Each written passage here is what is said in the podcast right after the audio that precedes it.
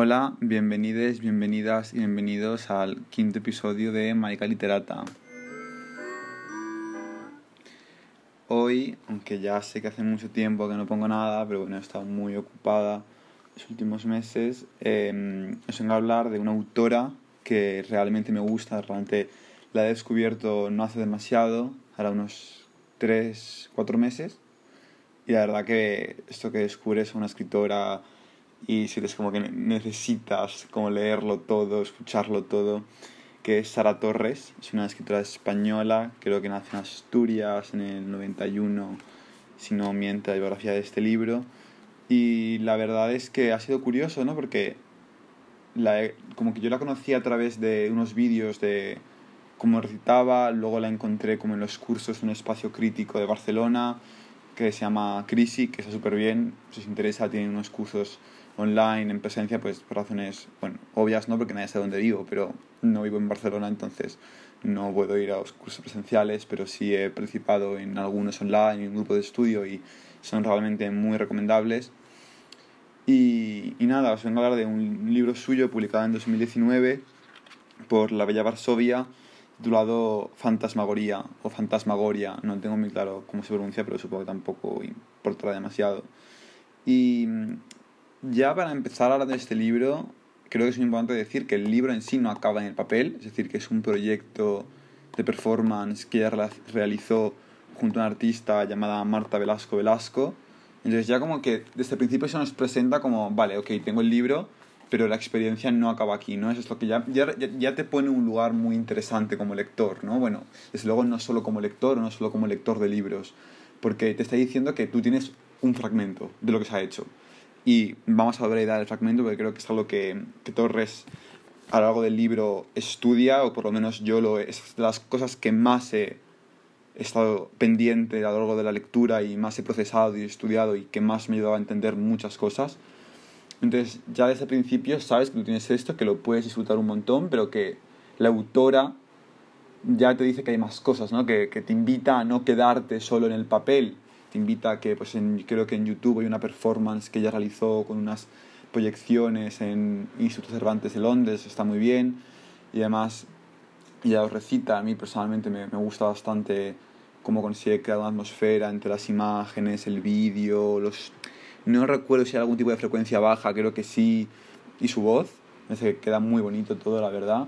Entonces, ya me parece interesante que es partir desde ahí, ¿no? Como vale, tengo este libro, lo he leído, me lo he releído varias veces, de hecho, y aún así hay más cosas que ver, hay un hueco inmenso de imaginación, ¿no? Tienes, es un libro que se presenta como parte de algo, parte de algo que yo francamente ni siquiera sé lo que es. Yo, hasta donde yo sé, también una performance, pero puede ser otra cosa o puede ser más o menos lo que sea. Entonces ya, desde el principio te, te, te quedas un poco, bueno, no es ubicado, diría, pero sí desde luego eres consciente que hay más cosas que, por ejemplo, cuando en otros episodios hemos hablado de Pizarnik, ¿no? Pues, querida, yo no sé si Pizarnik pensó en, en hacer una performance, no, no tengo ni idea, no voy a juzgar, pero que se plantea una relación mucho más, o por lo menos, digamos, pues, por ejemplo, acabo de poner, no se estudia, no se comenta y no se habla en esos términos. Pues este libro sí. Este libro ya desde el principio está poniendo un término eh, de que no, de que hay más cosas. Y bueno, ya dejo, no me voy a repetir, pero creo que eso es muy importante y empezar con ello, ¿no? Que este libro es parte de un trabajo conjunto, que además es algo que ella también dice que no lo desarrolla ella únicamente, sino es parte de un trabajo con esta otra artista. Eso también es importante, eso me parece. Y bueno, como siempre, al ser poesía, lo que ya os comenté, que no voy a estar tampoco haciendo una chapa, porque no me apetece tampoco mucho eso hoy. Y voy a querer, os voy a compartir unos poemas y vamos a hablar un poco de ellos, ¿no? Me voy a empezar antes os cuento un poco como la idea que trata este libro, que es una especie de, de avanzar, como de movimiento, de una, de una especie de identidad incorpórea, hecha de memoria, imágenes, una especie como de paisaje de dunas. Entonces, ya tienes como esos dos elementos muy extraños, ¿no? Un, un hay una especie de, de, inefabilidad intrínseca en la lectura de Salator este libro, porque es como, ¿cómo explico lo que no veo? O cómo explico lo que no puedo ver, o cómo explico lo que no hay referencias, ¿no? Entonces ahí entra el silencio y pues el fragmento es muy importante y lo veremos después. Al mismo tiempo, creo que el desierto es ese lugar un poco que, que se ha constituido como una gran metáfora por ejemplo, si se piensa en señorones como Nietzsche, ¿no? El desierto es ese lugar un poco de... donde se arroja esas metamorfosis, ¿no? Es un lugar con una alta carga metafórica, el desierto en sí, como un lugar, o pienso en la película de Pasolini, Teorema, las escenas en las que el padre acaba en el desierto, es un lugar muy extraño, es un lugar al que Jesús se retiró para probar su fe, al que también se tiró María Magdalena. Entonces me parece que ya es un lugar con invidentes connotaciones, casi hay, bueno, si siguiésemos con esta idea de Jesús o tal, hay un sentimiento de purga, ¿no? De purgarse en el desierto, de purgarse en la sequía, en la soledad.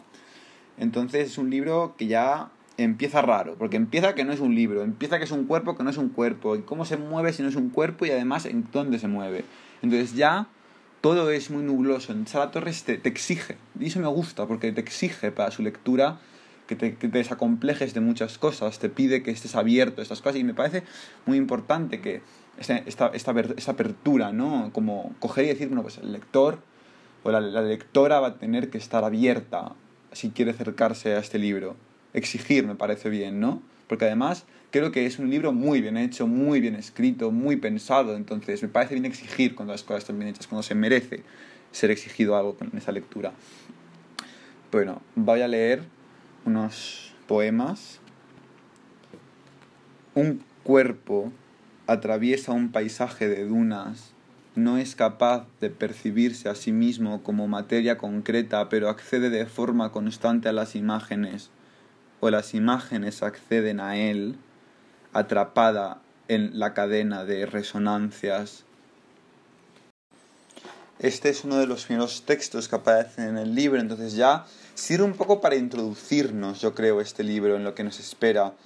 Pero os voy a leer alguno más, un segundo que encuentro. Pues que son muy bonitos, son muy, muy, muy intensos y de verdad que son algunos largos tampoco. Pero vamos a leer. Vamos a leer este. He de humedecer el cuero seco para que la piel se me pueble de ojos. Sudor en los ojos, cientos de párpados para protegerme del polvo, párpados no muros, con la capacidad de plegarse y desplegarse, plegarse y desplegarse, branquia semiabierta, espuma que deja y al horizonte la embarcación, la duna, sus derivas. Espero hasta la puesta de sol, es un recorrido y solo un momento. A veces no hay noche, a veces sí. Nunca proyectan sombras los cipreses, ni insisten más de un momento las huellas si lo contase otra vez, sería distinto. Wow, ¿no? Es decir, hay tanto que decir. que Sara Torres, esas escritoras que realmente te dan una capacidad de poder hacer un discurso muy elaborado sobre todo un libro. Yo me podría pasar horas hablando de este libro, pero luego te puedes parar en dos versos y tirar otras diez horas hablando de ello. Entonces, conseguir esos niveles de narración, esos niveles de experiencia literaria, es, es brillante, ¿verdad? Es muy, creo que considero que esas cosas más difíciles de hacer y yo creo que lo consigue de manera brillante. Por ejemplo, pienso en Argos, ¿no? Pienso ahí en una referencia que a lo mejor ella me escucha y dice, ¿qué hace poniendo aquí a Argos? No tiene nada que ver.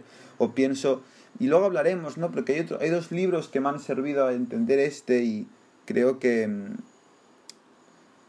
que no sé, que citen las referencias, pero no quiero hace una línea o una tradición, porque yo no sé la tradición en la que este libro se incluye. Me parece que también es importante incluirla en la personal, ¿no? En plan, no rechazo eso. Es decir, Sara Torres probablemente habrá leído ciertas autoras, ciertos libros que habrán marcado muchísimo y la han llevado a escribir esto. Yo he leído otros que me han llevado a hacer esa lectura. Entonces, por ejemplo, a mí, las lecturas, por ejemplo, del cuerpo lesbiano de Monique Wittigo, los poemas de Safo, me, han sido muy útiles. O bueno, de Safo y luego explicaré por qué. Pero también, por ejemplo, otros poetas eh, arcaicos no homéricos, por ejemplo, Arquíloco o Píndaro. Porque lo que me ha servido es como la apertura al fragmento, ¿no? Que enseguida ya este poema acaba abriendo, se dice, si lo contas otra vez sería distinto, de repente te borra, ¿no? Pasa una mano y te mueve la arena que ha escrito sobre la página. No tienes esa capacidad de poder releer con tranquilidad.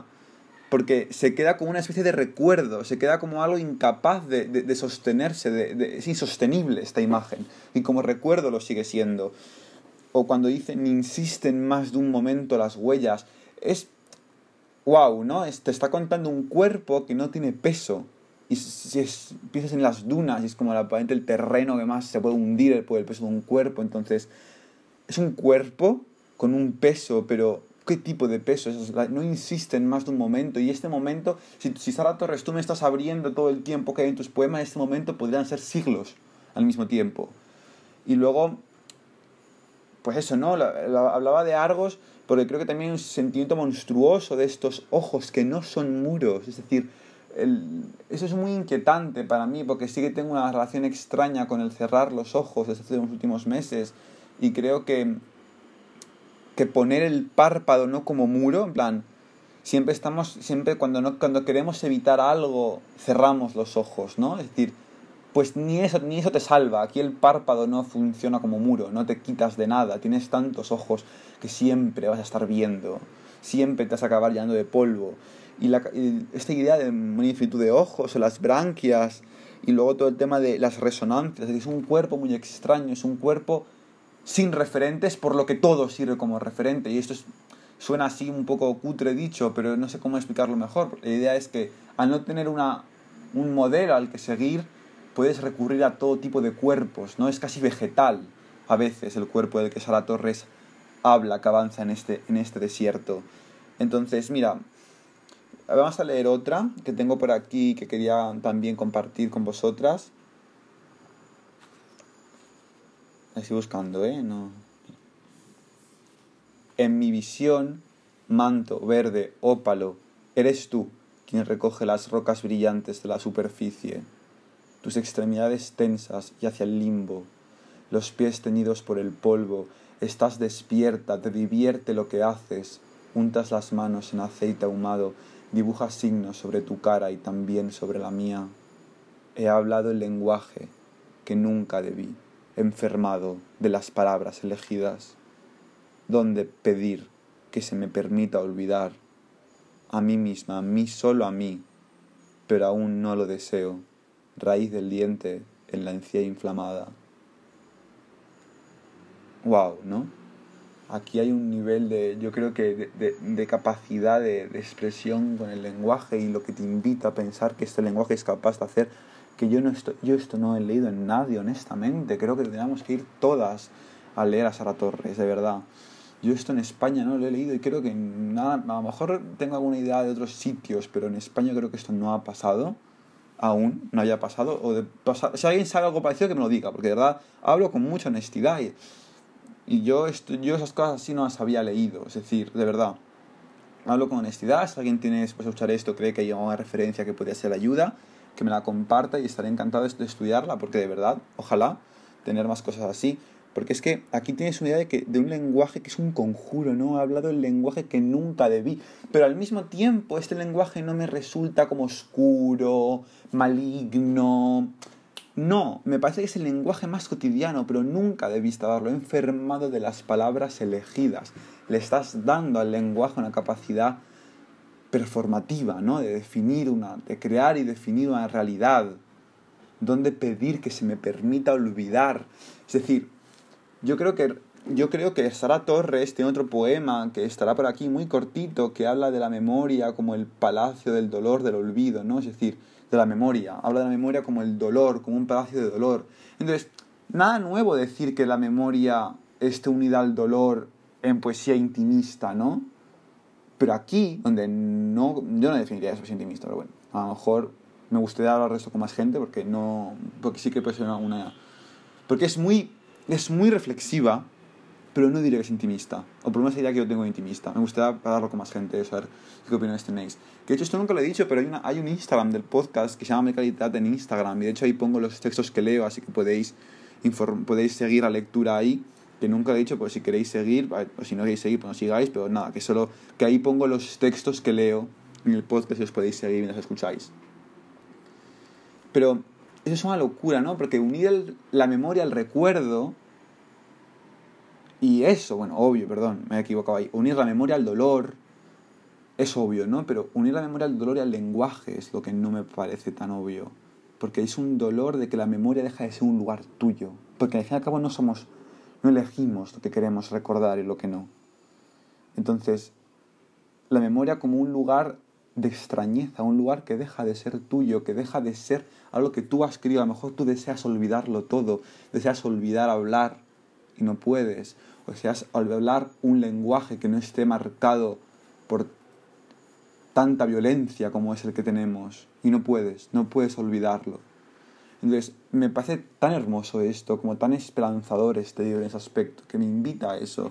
Y por eso lo, lo recomiendo con, con, muchísimo, porque me parece que es un, uso del lenguaje que en momentos este libro se me hizo insostenible la lectura, porque como que es, es horrible el sentido de, de, horror, porque te vas acercando poco a poco a un, a un pensamiento sin imagen. Caes en un vacío, en un hueco del que no sabes cómo salir. Entonces, eso es realmente entender que el lenguaje nos encarcela, que no podemos pensar de otra manera, que nos ha codificado, nos ha configurado la cabeza, la sintaxis. Entonces, creo que Sara Torres juega muchísimo con eso y lo hace muy bien, se nota que sabe, se nota que hay un estudio, que hay una intención, eso me fascina, ¿no? Cuando ves, wow, qué trabajo tan bien hecho. Y es que, mira, Claro, y además todo el libro son como fragmentos, que son libros que no tienen, los poemas están divididos de una manera extraña, me gustaría poder hablarlo con ella, ¿no? Porque tiene unos puntos, tiene...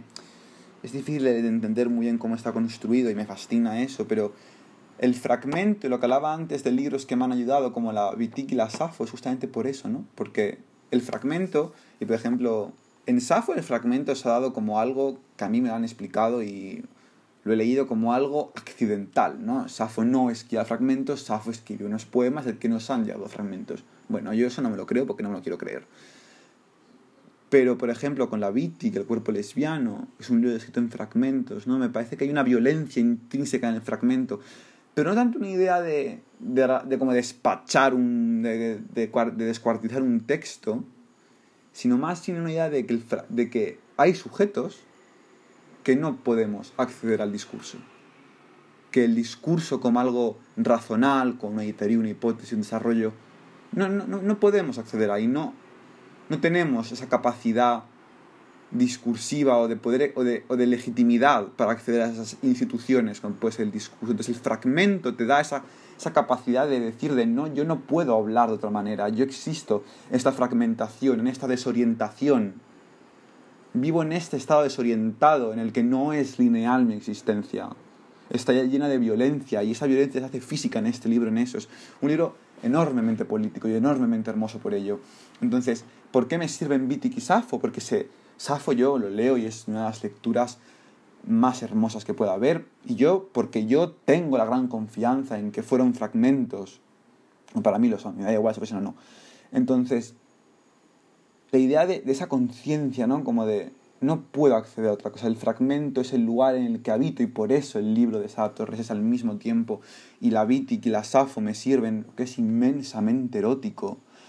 Antes, cuando hemos oído esta poesía que hablaba del aceite ahumado, dibujar sobre el rostro, por Dios, que de hecho yo, fan fact, yo Sara Torres está en, en la parte de mi, librería, de mi estantería de poesía erótica, está además ahí bien puesto que se ve este libro es realmente erótico, ya no es erótico a nivel lingüístico, a nivel estructural, a nivel imaginativo, es una fantasía de libro. Y eso es fantástico, porque es la fantasía la que nos permite accionar mecanismos de supervivencia, como tiene escrito Butler en Deshacer el género. La fantasía nos permite poder desarticularnos y articular y actualizar lo que no es actualizable, lo que todavía no ha sido actualizado, como señala Butler. Y yo encuentro eso aquí, es fascinante ver esto en poesía, ¿no? Además, yo el ensayo lo leo, lo leo poco, no soy una ávida lectora de ensayo, la verdad. Alguno me leo, por ejemplo, este de Butler, pero yo veo aquí eso, ¿no? Esa idea de, de comunión, de, de, usar el lenguaje, no para quejarse como hace muchísima gente, o para que, ay, esa no sé quién, tal.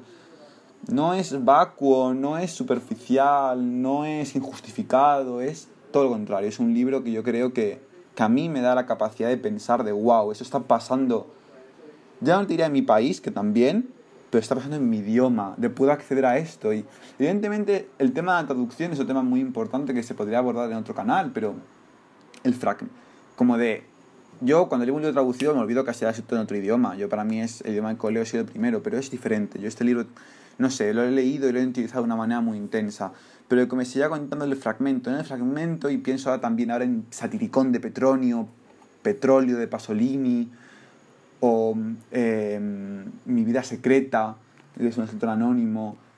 Es el uso que se le ha dado al fragmento. Es, el fragmento desarticula la estructura, la arquitectura por la que las palabras significan esto o aquello. Es decir, lo perturba, lo pervierte en todos los sentidos y, y, ojalá, y espero que en el peor y en el mejor de los sentidos. Porque bien sea por pensamiento, ¿no? O bien sea por decir el silencio. Fantasmagoría es un libro lleno de silencios de silencios que merecen ser materializados, porque a lo mejor hay voces que no pueden hablar o que hablan de esa manera. Es un libro, horas nos podríamos pasar de fantasmagoría a la Torres. Entonces, de verdad, si tampoco que hacer un episodio muy largo, porque ya sabéis cómo me pongo, ¿no? Si ya saben para qué me pongo, ¿por qué me invitan? Ya a ver cuánto vamos de grabación. Ya 14 más otros 7. En fin, se puede dejar por aquí para no hacer algo demasiado largo. Entonces, al final tampoco he leído mucho, a veces leo otro para acabar. Venga, seguro, aquí tenemos algo. Ah, bueno, es que, lo que decía antes, te decía de las rocas, ¿no? Que decía antes las rocas. Hay rocas que flotan, Dios mío, Torres, qué maravilla. ¿Qué son estas rocas que flotan? Cuéntame más de estas rocas brillantes que flotan en la superficie, por favor. Vamos a ver qué os puedo leer.